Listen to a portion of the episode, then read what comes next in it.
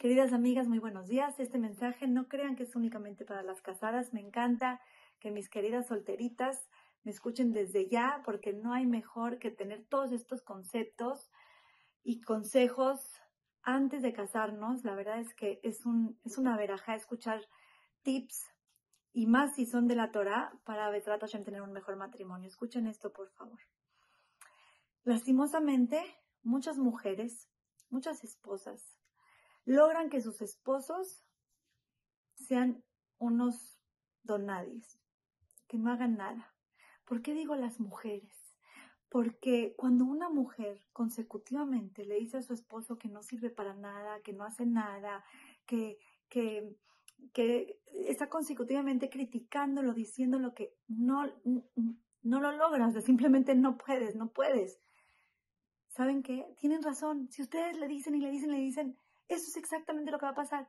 No va a poder, no va a hacer nada, porque las mujeres tenemos una fuerza espectacular para hacer o deshacer a una persona. Y con mucho más razón a nuestros esposos y a nuestros hijos.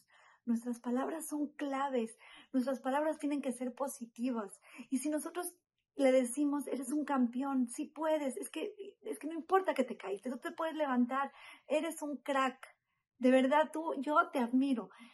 Todas esas palabras van a construir a tu esposo. ¿Qué quieres de él? ¿Quieres de verdad, de verdad sientes que no está haciendo nada? ¿Sientes que no se está superando espiritualmente o en su trabajo? ¿Sientes eso?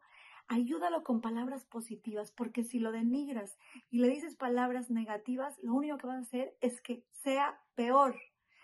Ni siquiera vas a mejorar la situación. Si por lo menos dices, bueno, lo voy a decir, y ni modo que lo hiera, pero va a mejorar. No, simplemente lo estás hiriendo y estás haciendo que su autoestima caiga más al piso de lo que ya está y que quiera menos salir adelante.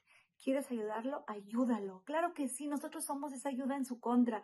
Nosotros somos quien decirles eh, cuando se equivocan, cuando no se equivocan, mejorarlo. Seguro que sí. Para eso estamos. Cuando tenemos algo que, que reprocharles, hay que hacerlo, pero con cariño, con respeto, con palabras positivas, con palabras que los animen a querer salir adelante. Así que, queridas amigas, que sepamos que tenemos un poder impresionante.